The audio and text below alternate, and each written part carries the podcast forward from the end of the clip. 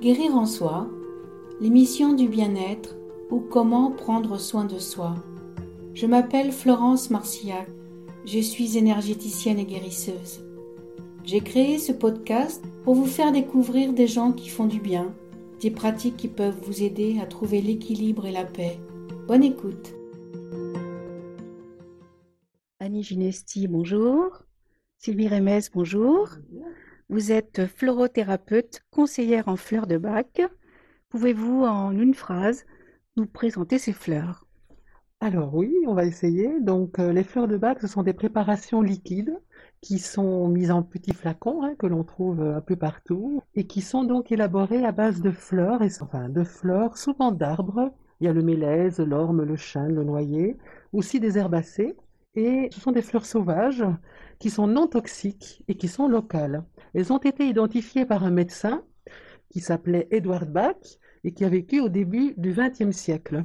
En fait, ces fleurs de bac sont au nombre de 38 et elles visent à rééquilibrer ce qu'on appelle des états émotionnels négatifs que nous traversons tous, comme par exemple la tristesse, enfin aujourd'hui on parle beaucoup de stress, d'angoisse, colère, le doute, le manque de confiance, le manque d'estime de soi.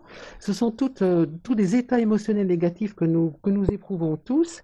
Et donc ces fleurs de bac visent à restaurer un mieux-être psychique en rééquilibrant ces états émotionnels négatifs. Annie, je vais vous passer le micro en vous demandant qui était Édouard Bach. Alors, Édouard Bach d'origine, était d'origine galloise. Il est né dans une famille modeste. Son père euh, tenait une fonderie de laiton dans laquelle il a travaillé dès l'âge de 14 ans et qui lui a permis de voir euh, les conditions des ouvriers à l'intérieur de cette fonderie. Donc déjà, il ressentait une très grande vocation vers la médecine et ces trois ans dans l'entreprise familiale lui ont permis de voir les difficultés de vie, les accidents qui étaient fort fréquents, les coûts très dispendieux de médecine et tout ceci l'a conforté dans son désir d'en connaître un petit peu plus en matière médicale. D'où son entreprise de démarrer des études de médecine pour voir où en étaient les connaissances de la médecine à son époque. On est dans les années 1920.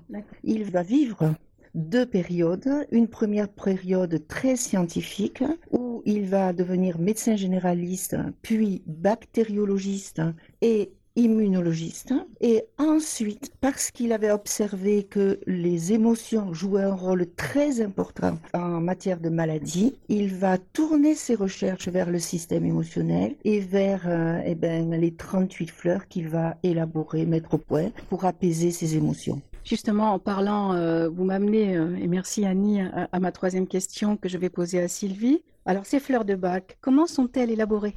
Alors, elles sont élaborées, je dirais, euh, en conscience déjà. C'est-à-dire qu'il y a des cueilleurs qui partent dans la nature. Alors, ils n'ont pas de Walkman avec du rock and roll dans les oreilles. Hein.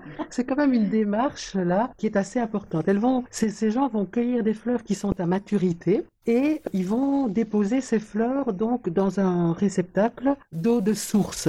Ils vont mettre ces, ces, fleurs donc dans de l'eau de source et puis ils vont mettre ces fleurs, ce vase donc au soleil. On appelle ça la solarisation. Donc on se rend bien compte là qu'on est déjà en contact avec tous les grands principes vitaux. Hein. Il y a le soleil, la lumière, l'eau, la, la démarche nature. consciente, la nature. Et puis après l'eau va être filtrée et on va récupérer cette eau qui est donc chargée en vertu, en, en, qualité vibratoire des fleurs. Après, on va les mettre euh, en flacon et donc les, les couper avec du brandy. Le brandy est là pour une question de conservation. Là, on obtient donc ce qu'on appelle... Ce, ce, petit goût un peu alcoolisé. Oui, oui, oui, oui. on, on, est au Pays de Galles, hein, euh, c'est sûr. et donc là, on obtient ce qu'on appelle une teinture mère. Et puis, euh, les flacons que l'on trouve donc dans, dans les commerces en accès libre, c'est important de le savoir, sont aussi donc tirés de cette nature mère, donc très très dilués, et puis eux aussi coupés avec du, du brandy pour une question de conservation. Alors, je vais peut-être vous poser une question étrange. Est-ce que les gens vont pas considérer, puisqu'il n'y a pas de couleur, peut-être un petit peu d'odeur avec le brandy, mais c'est quoi ce pipi de chat? Oui, c'est vrai qu'on peut avoir l'impression que c'est du pipi de chat, qu'il n'y a vraiment plus rien dedans. Comme je viens de vous l'expliquer, c'est tout à fait dilué, dynamisé. Cela me, me permet d'ailleurs de faire la différence, il faut bien s'en rendre compte avec les huiles essentielles. Les huiles essentielles, elles sont vraiment chargées en principes actifs puissants. Ici, nous sommes avec des élixirs floraux, donc c'est très très différent, et on est dans une dimension vibratoire. Alors c'est vrai qu'on a l'impression qu'il n'y a plus rien, mais c'est pas parce que on ne voit pas les choses ou on ne sent pas les choses qu'il n'y a plus rien. Je pense qu'il y a un au-delà de la matière. Je pense que d'ailleurs c'est un grand champ d'investigation de la médecine à venir, c'est de savoir aller un petit peu plus loin, élargir un petit peu les horizons et rentrer dans ce fameux, cette fameuse dimension de l'énergétique, de la vibration. Et en plus, on peut tout simplement dire que même si aujourd'hui, la médecine d'aujourd'hui ne comprend peut-être pas scientifiquement avec les outils actuels ce qui se passe, mais ben, on a des résultats, tout simplement. J'ajouterais, ne l'explique pas, peut-être? Voilà, ne l'explique pas, ne veulent peut-être pas toujours l'expliquer, hein, parce qu'il y a, je sais pas, il n'y a pas énormément de recherches qui sont entreprises dans, dans ce domaine, mais voilà, c'est de dire qu'il euh, il y a beaucoup à explorer. Annie, je vous laisse rajouter. Oui, il y a aussi l'empreinte végétale qui reste, qui est infinitésimale, mais il y a une empreinte du végétal qu'on arrive aujourd'hui par certains moyens, notamment en Suisse, à détecter. Qu'est-ce que vous appelez l'empreinte végétale? C'est ce qui reste, mais à une quantité infinitésimale du végétal, qui est passé dans l'eau avec les vertus curatives. Annie, je me permets de, vous poser la question. Alors, ces fleurs de bac, sur quoi elles agissent? Alors, ces fleurs de bac agissent sur l'état émotionnel de l'individu. Et j'en profite ici pour préciser qu'une émotion, c'est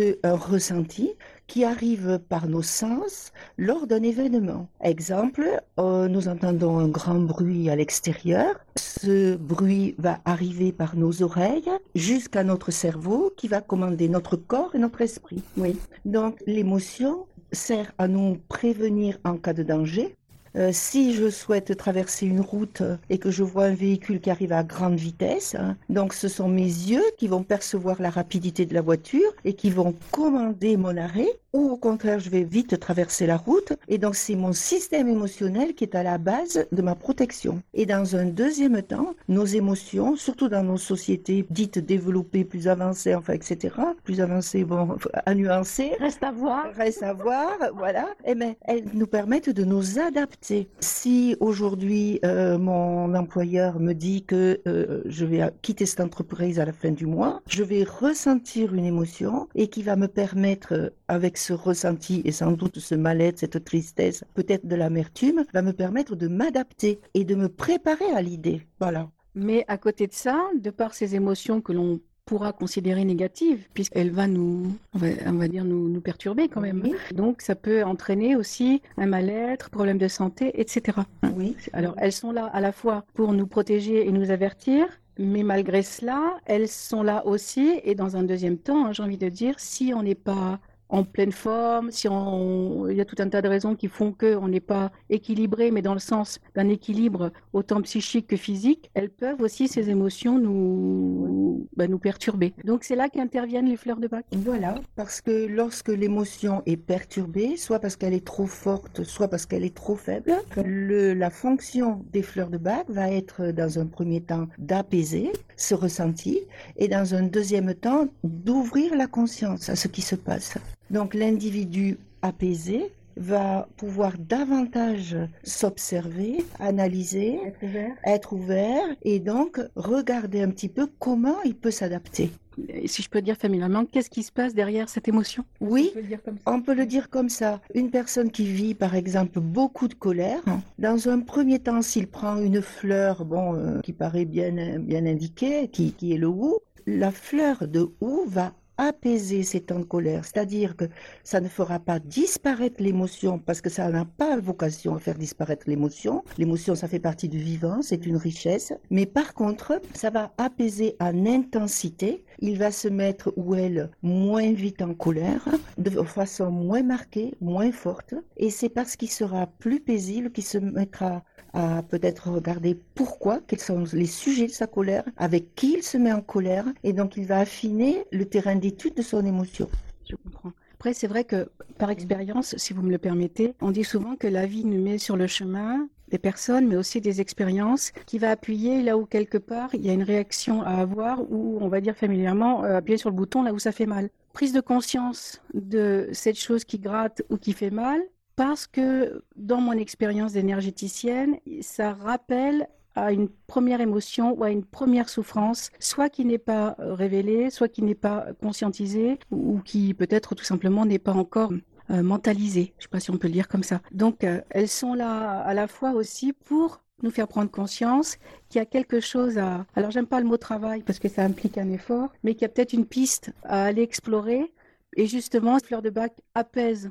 Donc, dans un premier temps, ce qui peut laisser le temps de souffler et peut-être de se poser la question d'avoir envie ou pas, hein, il n'y a pas d'obligation, d'aller voir un petit peu ce qui se passe derrière et à quoi ça fait référence. Oui, et donc du coup, c'est un chemin vers la connaissance euh, de soi. Oui, petit à petit, parce que les émotions euh, sont inscrites en nous en couches. Au fur et à mesure où on va travailler sur ces couches, on va mieux se connaître. Voilà. Sylvie, est-ce que vous avez quelque chose à, à rajouter euh, à ce que vient de dire euh, Annie, donc euh, sur quoi elles agissent ou comment elles agissent En fait, je voulais dire que effectivement, ce ne sont pas les fleurs qui vont nous apporter du courage. Il n'y a pas une fleur qui contient de la confiance. C'est dommage. oui, c'est dommage. Ce serait chouette, mais ce serait trop simple. oui, ça serait trop simple. Donc, ce ne sont pas les fleurs qui sont chargées comme ça de d'émotions positives. En fait, les fleurs, ce sont des catalyseurs qui vont nous permettre, comme disait Annie tout à l'heure, d'aller chercher en nous tout le potentiel positif que nous avons. Et Edward Bach le disait, qu'effectivement, nous avons tous déjà expérimenté le positif, la joie, la confiance, la sérénité, mais euh, tout ça est un petit peu mis sous le tapis à l'occasion de différentes épreuves ou différents événements de la vie. Hein, on en a beaucoup quand même. et, euh, et ces fleurs vont, vont, vont être comme des, des catalyseurs, oui, des, des, transmettrices, comme si elles allaient ouvrir une porte ou, ou, amener une lumière dans une pièce qui est une pierre aussi. Hein. Ou une pierre, voilà. ou pousser la pierre qui est devant la grotte où nous avons tout notre trésor euh, émotionnel positif. Oui, je suis tout à fait d'accord avec vous. Et peut-être faut-il ajouter justement que Bach précisait bien que nous sommes acteurs de notre vie. C'est très très important. Il y a la prise de fleurs, comme euh, vient de le signaler Sylvie, qui est un catalyseur, mais après, il appartient à l'individu de travailler, entre guillemets, sur son émotion ou pas, de la regarder ou pas de vouloir aller explorer derrière cette pierre ou derrière cette porte. Alors c'est vrai que ça fait peur, parce que l'inconnu fait peur, on ne sait pas trop ce qu'on va y trouver derrière cette porte ou derrière cette pierre. Mais euh, si ça peut aider effectivement à aller mieux et à, comprendre ce pourquoi ces émotions nous arrivent ou peut-être aussi ces maladies nous arrivent, c'est un joli chemin, je pense, à, à parcourir. Oui, mais peut-être faut-il euh, peut-être lever certaines craintes parce que le mode d'action est très doux. Tout se fait lentement, douceur. La prise de conscience n'est pas du tout perturbatrice. Voilà, c'est à un moment donné, on se dit, bon, il y a une semaine, un mois, un an, je voyais telle chose comme ça, et aujourd'hui, je la vois différemment. Pardon, Annie, je vais vous poser la question. En quoi les fleurs de bac peuvent renforcer notre système immunitaire? Alors, il nous reste à peu près, allez, on va dire cinq minutes. Donc, euh, je sais que c'est court, mais je sais que vous, vous avez, vous avez trouvé les mots justes pour euh, pouvoir nous répondre à cette question. Bon, aujourd'hui, les scientifiques sont d'accord pour dire que dans toute euh, perturbation et donc maladie, pathologie, il y a toujours une dimension émotionnelle. Donc, une branche de la recherche médicale euh, s'est constituée. Donc, c'est une nouvelle science qui porte le nom de psychoneuroimmunologie, née aux États-Unis dans les années 80 et qui a fait le lien entre le système émotionnel et le système immunitaire. Ce sont des liens établis par un transmetteur euh, chimique, les cytokines. Et aujourd'hui, en matière scientifique, médicale, il est reconnu qu'une émotion, lorsqu'elle est perturbée, va jouer sur notre système immunitaire. Voilà. D'où l'action, les actions des fleurs de bac, puisque nous sommes dans un système aussi émotionnel, d'où découle aussi le système immunitaire. Voilà, voilà, c'est tout à fait ça. D'accord. Je commence à comprendre. Hein Mais non, quand on sait après. Alors Sylvie, je vais me tourner vers vous. Je vais vous demander un ou deux exemples. Comme ça, ça va vraiment nous parler, vous parler. Oui. Oh bah écoutez, euh, oui, bah, je pense à deux lycéennes qui sont venues me trouver récemment et, et qui sont sous pression quand même euh, des examens, euh, de l'orientation. euh, voilà, c'est quand même assez tendu pour euh, pour les jeunes aujourd'hui en plus. Et pour vous donner un exemple, on peut imaginer une situation d'examen où il y a euh, la même matière pour quatre étudiants, le même professeur, c'est le même jour, c'est à la même heure, eh bien les quatre euh, étudiants vont réagir de façon différente. Il y en a un par exemple qui va être très très paniqué de passer son examen, il est vraiment, il transpire, il est en, panique. On va lui donner la fleur roc rose par exemple, qui est vraiment pour la terreur et l'affolement. Après il peut y en avoir euh, l'autre, il est également paniqué, hein, il faut pas croire, mais il ne le montre pas du tout. C'est quelqu'un qui va dire ouais ça va le faire, pas de problème etc. Mais à l'intérieur, ça travaille ferme et euh, il y a de la souffrance. Eh bien, ce sera une autre fleur. On peut aussi imaginer quelqu'un qui du coup est très très impatient que ça se que, que ça se finisse, hein, euh, mais finalement il n'est plus tellement dans la, réflexion, il ne pense qu'à en avoir fini. Ce sera encore une troisième fleur, la fleur impatience. Et par exemple le quatrième étudiant, celui-là, il arrive devant le, le professeur et pouf, c'est la page blanche, c'est le trou, c'est le vide. Alors à ce moment-là, il y aura par exemple pour lui la fleur clématite qui lui permettra de se reconnecter et de, se réancrer dans, dans l'exercice de, ce, de cet examen. Donc c'est pour vous dire que pour un même cas de figure, il peut y avoir des comportements émotionnels différents et donc des fleurs totalement adaptées. Et c'est en cela que c'est très très intéressant les fleurs de bac parce qu'elles elles personnalisent, elles vont, elles vont au cœur de la personne. Alors pour moi qui suis complètement néophyte euh, par rapport aux fleurs de bac, quand je vais par exemple dans une pharmacie, Annie, je vois Rescue. Alors qu'est-ce que Rescue? Alors le Rescue est une composition de cinq fleurs que Bach a réalisé. En fait, parce que les fleurs mises en présence vont avoir un effet de synergie. Le rescue est utilisé, comme le nom l'indique, au secours en cas d'urgence. Ça veut dire que c'est quelque chose qui doit être une émotion qui doit être traitée immédiatement et sans attendre. Donc d'ailleurs, dans le rescue, nous avons une fleur pour euh, les chocs, pour euh, amortir les chocs, rock rose, pour arriver à gérer l'événement, l'émotion, qui est le prunier mirobolant, il va y avoir également l'étoile de Bethléem qui va apporter de la consolation. Voilà. Et il y a encore deux autres fleurs. C'est un produit très très connu, sous forme liquide, mais aussi en forme de crème. On y ajoute le pommier sauvage et qui va aider à traiter des problèmes de peau, qui sont les traductions émotionnelles hein, au niveau du corps physique. Alors, euh, je vais vous poser la question. D'abord, à, à vous, Sylvie, qu'est-ce qu'évoque pour vous guérir en soi? Alors guérir en soi, je trouve que c'est très joli déjà, ces trois petits mots. Mais je vais rester en lien avec euh, Edouard Bach, hein, qui était euh, plus qu'un médecin d'ailleurs, puisqu'il avait toute une vision du vivant, euh, de, la, de la maladie. Et en fait, il nous compare à des rayons de soleil, avec ce centre qui est notre humanité et qui, que nous partageons tous, mais chacun est un rayon de soleil, c'est-à-dire qu'on est chacun unique, on est chacun sur son chemin. Et pour lui, sa philosophie était de dire, plus on est près de qui on est, mieux on est. Et donc, voilà, pour moi, ça, ça me fait penser à ça, guérir en soi. Annie, je vais vous poser la même question. Qu'est-ce qu'évoque pour vous ces trois petits mots, guérir en soi? Oui, alors moi je vais faire peut-être un rapport avec un instrument de musique, euh, le violon, qui demande un immense travail pour être créé et surtout pour aboutir. Donc après avoir ajusté toutes les pièces, et elles sont nombreuses, hein, la dernière étape est de fixer une ultime pièce qui s'appelle l'âme, que l'on va mettre au cœur du violon, qu'on va introduire à travers les ouïes, et que l'on introduit d'ailleurs avec la pointe de lame, c'est un outil très précis, et cette position, une fois qu'elle aura été trouvée, mais elle se trouve doucement, patiemment, par tâtonnement, elle va permettre de rendre un son qui sera propre à cet instrument. Les Stradivarius ont hérité de toutes ces traditions. Donc l'âme est au centre, elle permet de faire euh, rayonner cette musique. Et eh bien pour euh, nous, notre système émotionnel, euh, c'est exactement la même chose. Lorsqu'il est apaisé, lorsqu'il fonctionne normalement, il permet une unité du corps, on est en bonne santé, du mental. Et donc un équilibre. Et donc un équilibre. Voilà, cette émission se termine. Je remercie Sylvie Remes, donc florothérapeute et conseillère en fleurs de bac, et Annie Ginesti, aussi euh, florothérapeute et conseillère en fleurs de bac.